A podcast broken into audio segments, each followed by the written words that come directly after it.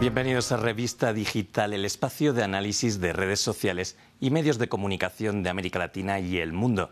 De todas las citas futbolísticas, el Mundial es el más visto y también el que más pasiones despierta, con gran peso en África. Hasta Qatar llegaron cinco selecciones de este continente, Senegal, Ghana, Camerún, Marruecos y Túnez. Y más allá de la cuestión futbolística, han demostrado tener algunas de las aficiones más comprometidas. Empezamos. Senegal es uno de los países en los que más se está viviendo este mundial. Precisamente en las afueras de Dakar está el monumento al renacimiento africano. Y allí, en este emblemático lugar, es donde se reúnen los aficionados de los Leones de Teranga. Así celebran los goles.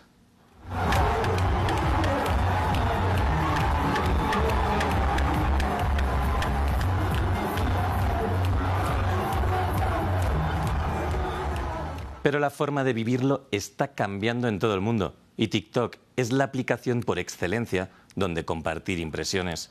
En Ghana, este influencer llamado Ronnie Baco se viralizó después de bendecir a los jugadores de su selección, cuando sonaban los himnos nacionales. Veamos.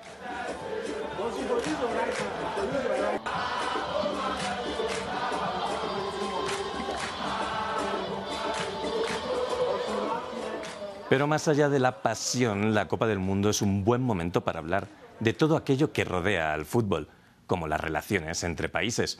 Un buen ejemplo fueron las palabras del seleccionador de Ghana, Otto Addo, después de que se clasificara para octavos de final la selección de Senegal.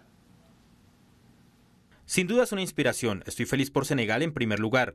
Es muy, muy importante. Como todos saben, África es, sí, es un continente explotado. En la historia muchas cosas salieron mal y fueron en nuestra contra. Un sentimiento colectivo africano que se ha visto en varios vídeos de TikTok, en los que ciudadanos de países que no participan en la Copa del Mundo celebran las victorias de las selecciones del continente, como esta chica egipcia, que festeja una victoria de Marruecos con una voz en la que dice es mi sangre. En el texto del vídeo escribe que celebra todas las victorias de selecciones árabes y africanas contra los países que llama colonizadores.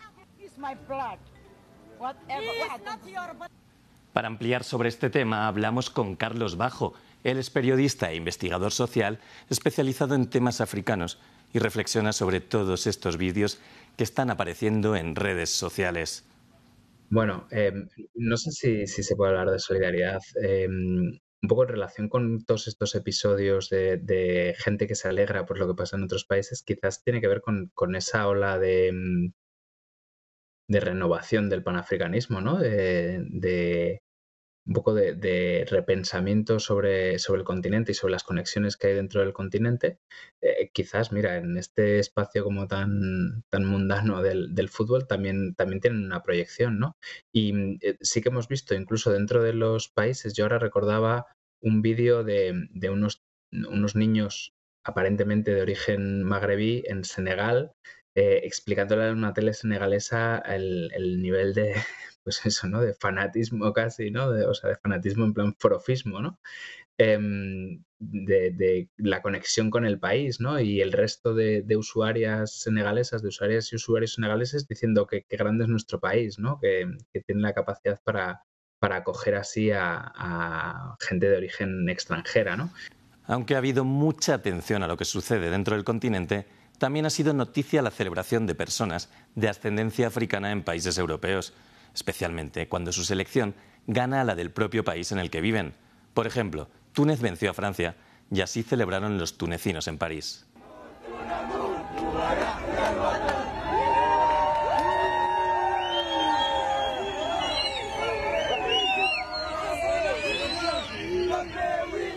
Un ejemplo que no se reduce a Túnez. Destacada fue también la victoria de Marruecos ante Bélgica. Así lucieron en las noches las calles de Bruselas.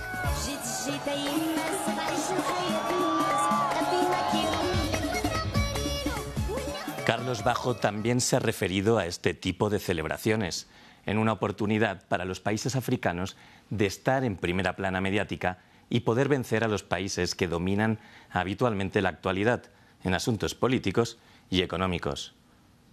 Bueno, yo creo que más que una forma de, revancha simbólica, creo que es más bien una forma de reafirmación. Em, lo hemos visto en muchos otros contextos, es decir, la conexión del fútbol con la política es evidente prácticamente en todos los contextos. No, no creo que sea tanto revancha, pero sí reafirmación, ¿no? De, em, bueno, un, motivo de orgullo, una manera de, colocarse de otra manera distinta en, todo ese espacio mundo, ¿no?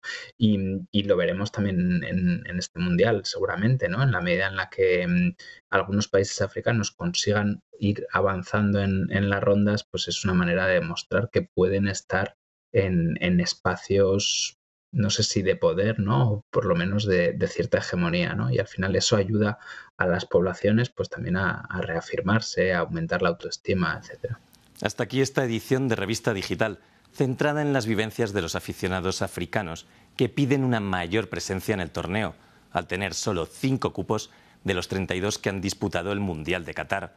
Pueden seguir más contenidos como este en France24 y france24.com.